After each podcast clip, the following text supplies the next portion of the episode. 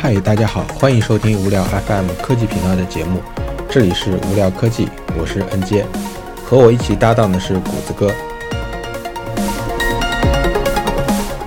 你所听到的是一档互联网科技类节目，两个科技男在上海和常州两座城市将定期连线，为你带来科技世界的创新、机遇与改变。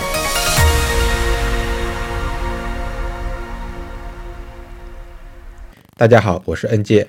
今天我们要聊的话题是新冠疫情与科技相关的话题。我会和谷子哥一道聊一聊疫情期间的黑科技及疫情对科技圈带来的变化和影响。好，废话不多说，我们现在就来连线谷子哥。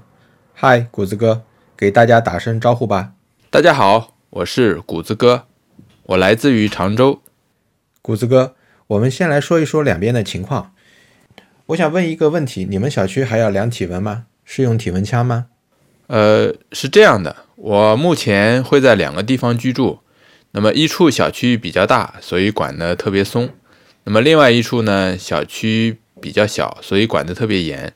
这个有点意思。N J，，上海目前的情况怎么样呢？上海一直以来都比较规范，我所居住的小区到目前为止还是必须要量体温的。刚才我们说了小区管控的情况，现在来说一下公司，谷子哥。你们复工了吗？公司这边采取了什么样的预防措施呢？呃，我目前所在的公司呢，是一家大型生产型企业，基本上算是这个城市最早复工的一批。我记得当时啊，国家规定的假期是二月三号，然后我们江苏省最早是苏州规定是二月十号，后来常州也是二月十号。但是你要想复工的话，企业是需要办理各种各样的手续的，所以除了特别大的公司，中小企业基本上都是晚于这个日期的。因为我们比较大嘛，所以十号那天公司就有很少的一小批人开始上班。那么我也是这个很小的一批当中的一个哦，呃，大概只占公司总人数的十分之一吧。算下来到现在，基本上我都上班快两个月了。啊，我记得刚上班的那个时候，开车去公司，基本上整条马路都是你的。那个关于预防措施这一块的话，呃，公司目前进入办公区还是要戴口罩、量体温的。啊，我们办公室和过道呢，每天都会有阿姨来消毒。除了戴着口罩，你基本感觉不到现在还在疫情期间。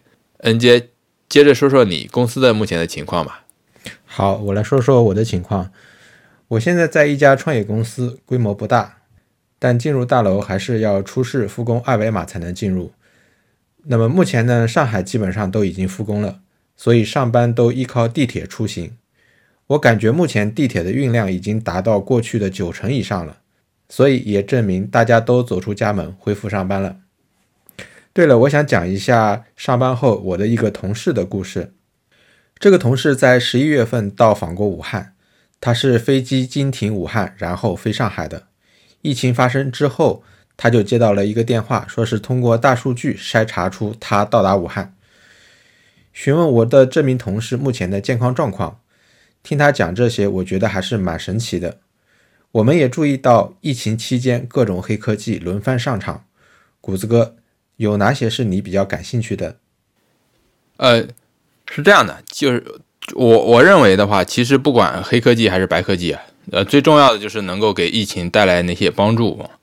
我觉得无人机其实就非常好，我自己也买了一个，因为我老家是连云港嘛，所以年后回来的时候刚好开始封路，那么我就用无人机得到了附近两公里内的道路的一个情况，而且非常顺利的就返回到常州。然后另外一个，我觉得呃，无人驾驶送货机器人也非常重要，特别是大家都不能出门的情况下，你可以在网上购物。然后用无人驾驶送货机器人来完成配送，这样就非常安全。当然，目前来看还有点远，不过我觉得因为疫情会加速到来的。是的，我则比较关心大数据，像这次的疫情发布、密切接触者的筛查、活动轨迹等，都大大方便了疫情的防控工作。我觉得大数据就像一双双无形的眼睛在盯着你，让疫情信息公布更加及时透明。你还可以通过手机查找离你最近的确诊病例情况以及活动轨迹。我觉得这个真的是太重要了，就像你开启了上帝视角，能够发现你的敌人现在在哪里，离你还有多远，这样你就可以做出判断，我应该建立什么样的防控等级，采取什么样的防控措施。谷子哥，刚才说到大数据，其实健康码也是大数据催生的产物。我想问一下，你现在的健康码是绿色的吗？你如何看待健康码这个产品呢？呃，对我来说的话，我一直觉得有一个疑问啊，就是我们为什么要用健康码？它的表现形式为什么一定是二维码呢？而且还分了颜色的。其实我也有一个健康码，那么是我目前所在的城市主推的一个应用，叫我的常州。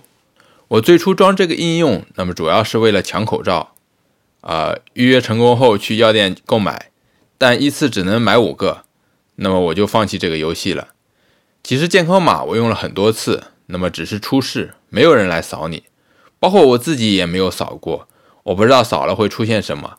我刚刚用微信扫了一下，其实什么也没有。N J，我知道上海相对来说更严一些。上海有专门的健康码吗？还是用的支付宝、微信的那个？谷子哥，你扫了什么都没有，可能是因为你没有。呃，应用的场景。那么上海的健康码呢，叫随身码，是在随身办市民云 APP 当中申请的。这款 APP 是官方的服务平台，当然你也可以在微信、支付宝当中来申请这个随身码，他们之间的后台是打通的。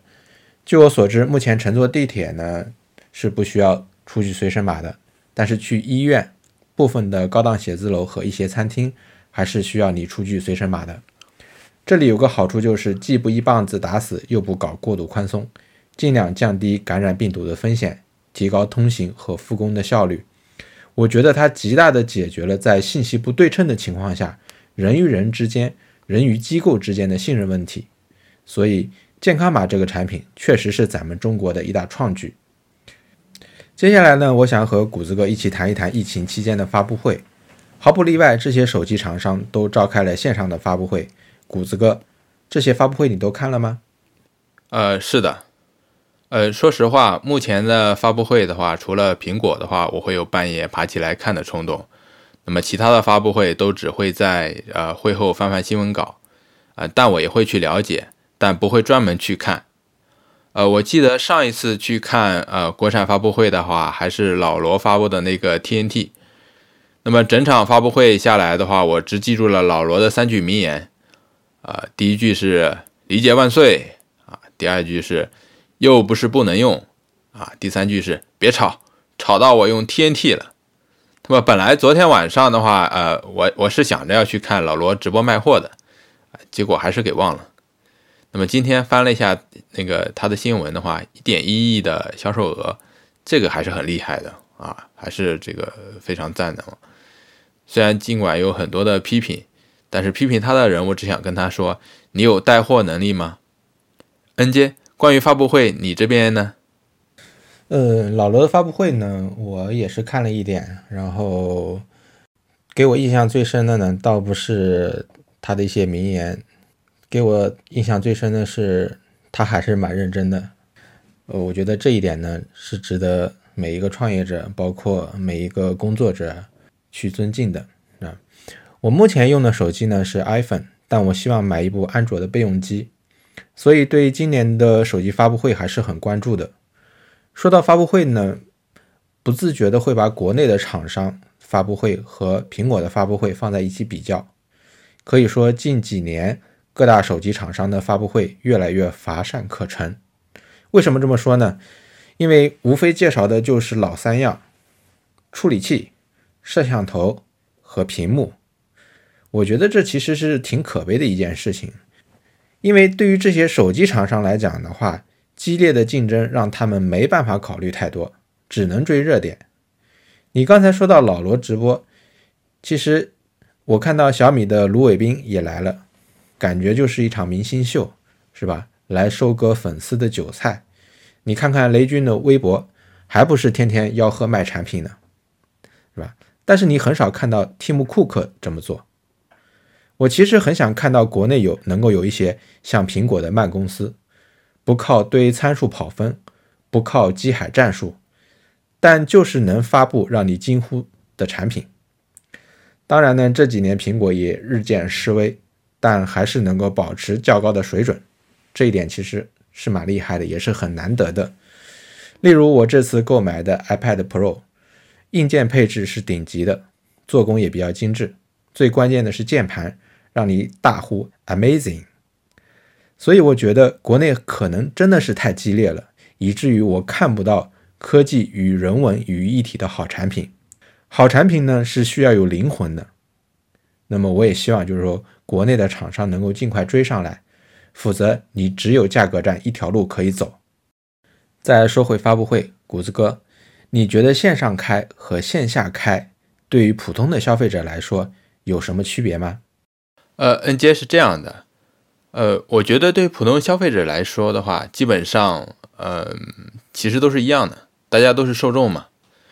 但对于开发布会的企业来说就不一样了，为什么呢？你还记得小米十发布会吗？他们发布会专门在深圳卫视进行了同步的现场直播，当时我看到消息还觉得挺有意思的，小米段位还是可以的。你知道为什么要找电视台直播吗？其实归根结底还是要看发布会到底能广播到的受众数有哪些。如果在线，如果在线下，如果在线下开发布会，企业可以请全国的媒体大 V 参加，然后媒体就会变成了分散在各地的广播站进行第二轮的轰炸式传播。所以大家为什么热衷开线下发布会？但是直播发布会就不一样了。啊，为什么呢？因为没有媒体参加，没有媒体造势，那么第二轮传播就会非常小。企业在这个时候就需要在直播当天想尽办法来聚集到更多的受众，让大家都来看。所以小米就把电视台也用上了。我觉得这是一种很好的思路。发布会呢，其实就是一场营销活动。对营销而言，首要的任务是就是造势，将产品卖点推向普罗大众。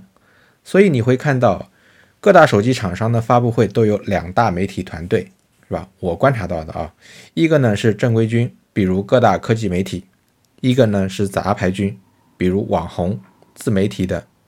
而线上开发布会呢，就少了一种参与感和仪式感，而这种感觉必须到现场才能够体现。这就好比过生日一样，没蛋糕我也可以过生日，有蛋糕也可以过生日。但我问你。蛋糕重要吗？答案呢是显而易见的，因为有了生日蛋糕，才有过生日的仪式感。所以线下发布会很重要。有人可能会问：苹果不开发布会就能够全网最红？你能说发布会重要吗？呵呵，我想说，苹果只有一个，目前为止无人可及，人家是宗师级的，是帝君，知道吧？说到发布会，谷子哥，你作为一个忠实的果粉。我想问你一下，评价一下这次的苹果新品发布，为什么选择不开发布会，而是选择直接上架产品？你觉得这是一种什么样的营销策略？呃，我觉得还是因为这个疫情期间嘛，嗯，苹果也是无奈被逼的吧，没有办法。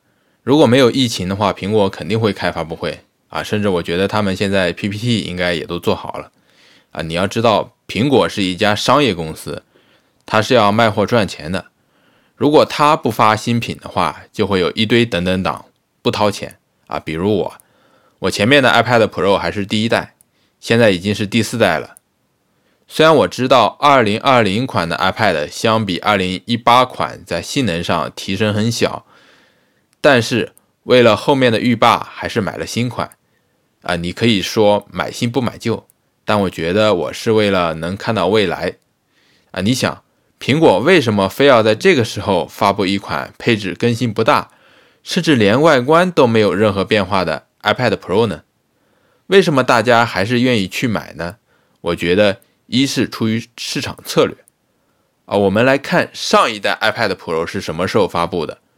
十八个月前，也就是说，拥有上上代或上上上代的用户对于上代升级点只是全面屏加面部解锁，并没有太多的换机动力。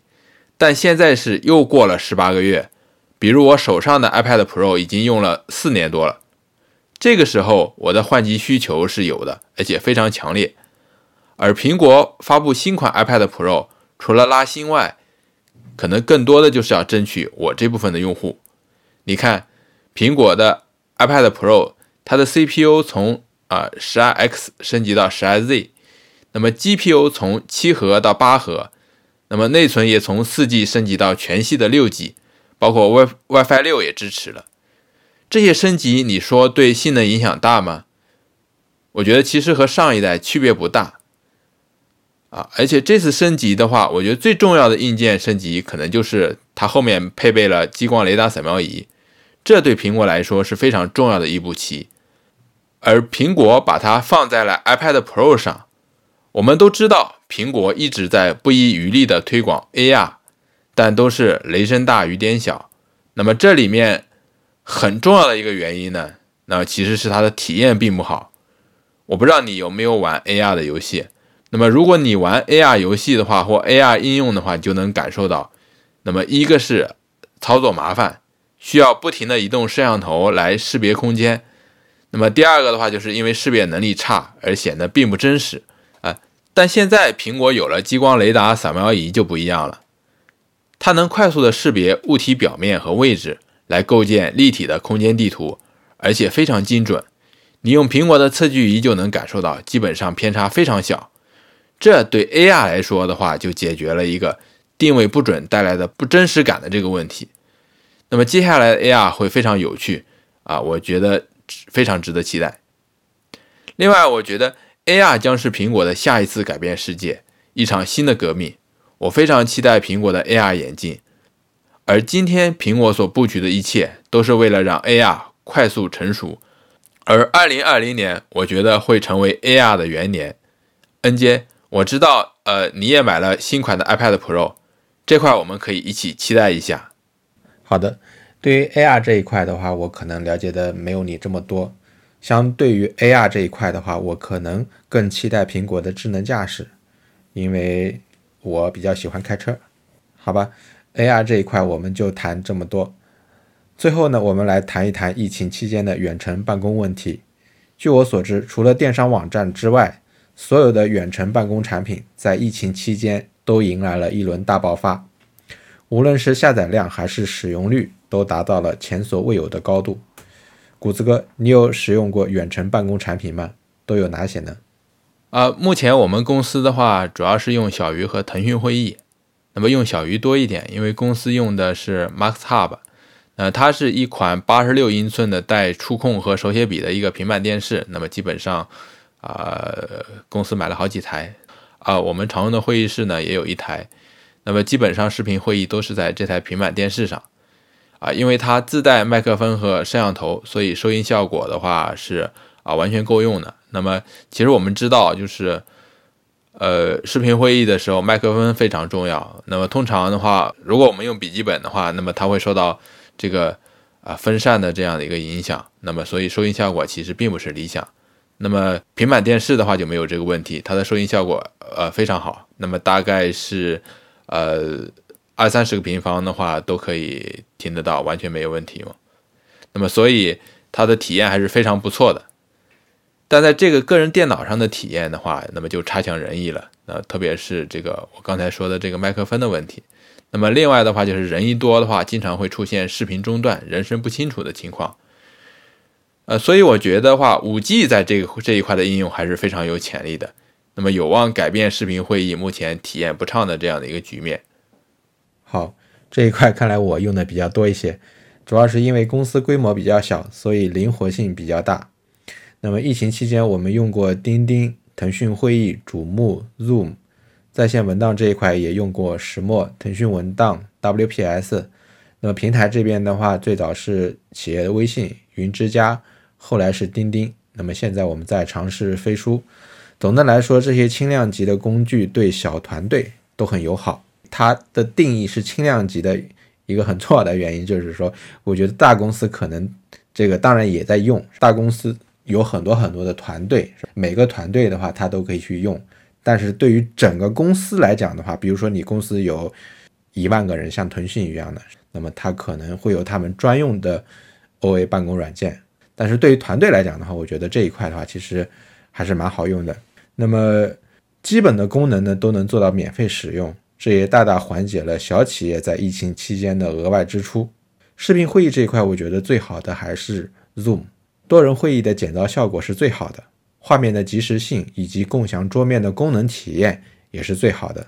那么这一块的话，我和我的团队在用 Zoom 聊天的时候，它可以把你的音频和你的视频分别的去录，录出来的这个效果还是非常不错的。在线文档这一块的话，对于人数少的团队来讲的话，我比较推荐石墨，界面比较清新。对于一篇文档，它在多人编辑时标注功能设计的非常棒。那么这一点的话，我非常喜欢。O A 平台这一块的话，功能最全的肯定是钉钉，但是功能全它所带来的一个呃负面的东西就是它很臃肿。那么飞书相对来讲的话，功能比较紧凑，信息更聚焦一些。总的来说，就像我刚才说的，各家都有特色，而这种多样性选择对于疫情中抵抗力最差的小企业来讲，无疑是受益最大的。恩杰。那你怎么看待 Zoom 最近的这个隐私的问题？我觉得隐私这个问题的话，其实每一个视频软件它都不可避免的去碰到。对于中国来讲的话，那么隐私的环境的话，相对来讲会比较宽松一点。那么我们也知道，Zoom 是在美国，那么对于国外的公司来讲的话，它所面对的隐私的环境会相对来讲的话会比较严苛一些。那么人们对于隐私的重视程度的话会比较高一些，所以呢，我觉得这个问题其实是先报和后报的问题吧。那么国外的话，可能他最先把这些问题暴露出来。那么对于国内来讲的话，那么人们对于隐私的宽容度会比较高一些。我们也会经常去看到说哪个网站爆雷了，是吧？哪个网站的隐私数据被公开了，然后接下来就是很多的公关扑上来，是吧？说这些被暴露的数据其实。不会对人们产生很大的影响。那么，其实对于国内的很多人来讲的话，这个我们会也会经常在手机上接到很多很多的推销电话。每一次我们去接到这些推销电话的时候，是吧？我们自己心里也很明白，我的手机号码又被卖了。所以呢，我觉得这个 Zoom 这一块呢，我觉得对于他来讲的话，他会不断的去重视隐私，然后把。他的软件代码写得更好一些，然后把他的这个隐私的机制更加强化一些。那么对于国内的环境来讲的话，那么当然了，我也不是说批评国内的这个视频会议软件，它就有隐私问题。我觉得大家嘛，这个反正就是说，共同通过 Zoom 这这件事情，共同推动我们在隐私环境的改善方面呢，都能够有一个提高。对于所有的这个网民来讲的话，我觉得。是一件非常好的事情。呃，那你们后面还会继续使用 Zoom 吗？呃，会啊，因为我觉得 Zoom 在视频会议的专业性，包括体验方面，我觉得它是最好的。因为你包括现在我我们聊天的，我们有的时候我们其他的团队去开视频会议的时候，也会用主幕，是吧？但是包括那个腾讯会议，但是明眼人一看的话，就是说腾讯会议和瞩目这两块的话，它其实都是在超 Zoom。那你认为的话，呃，在疫情结束后的话，远程办公会取代现代办公吗？我觉得不会。但通过这次疫情呢，会大力推进远程办公的进一步落地发展。在未来呢，我觉得远程办公的渗透率会越来越高，办公室的空间概念会越来越模糊。你可以想象一下，面对面沟通的优势一旦被打破。那么对于企业来讲的话，为什么我还要租办公室呢？我觉得对于未来办公，我有一个预感，就是农业会越来越农场化，工业会越来越智能化、规模化和区域化。也就是说，以后会形成区域性的制造中心，但研发却可以在世界上的任何一个角落来完成。什么意思呢？就是说，它前店后厂，对不对？前店是负责产品的研发的，后厂是负责产品的制造的。其实研发和制造未来是分离的。我们现在眼下去看很多的企业，它实际上是集成在一体的。也就是我负责研发，我负责制造。但是从现在开始，有一个很大的趋势，就是研发只是研发，制造就是只是制造。那么手机是这样子的，电视是这样子的，那么未来会有更多更多的行业也是这个样子的。所以呢，我觉得远程协作办公的春天开始慢慢到来了。呃，那么就是说，呃，我们现在的远程办公和呃现场办公的比例是啊啊二比八的话，那么未来会会这个变成八比二吗？我觉得会。那么你觉得会在什么时候能够到来呢？这个不好说，有可能是十年，有可能是二十年。其实最重要的看还是要看科技发展的速度吧。如果科技发展的速度够快，然后那么这一天会会尽快的到来。就比如说这次疫情一样的是吧？因为我们以前说这个在家办公叫 SOHO，那么其实现在疫情来了之后，我们每一个人都在 SOHO，是吧？每个人其实都在在家办公。那么我觉得。通过疫情也检验了我们在家办公其实是可行的。那么对于未来的话，当疫情过去了之后，我们还要去办公室。但是慢慢慢慢慢慢的，人们会发现，其实不去办公室，你待在家里也是可以办公的。这就取决于信息如何更无缝的去对接。有的时候，其实我们去办公室最注重的是什么？注重我们可以和我们的同事无缝的去沟通，对不对？你有什么样的问题？他就坐在我的对面，或在或者在我隔壁的办公室，那么我跑过去跟他进行无缝的交流。但如果说信息可以无缝的沟通的话，去打破整个空间、时间的概念的话，那么其实我坐在家里和远在天边的同事一起沟通，也可以做到像坐在我对面一样的效果。那么我觉得远程办公的春天就已经到来了。嗯。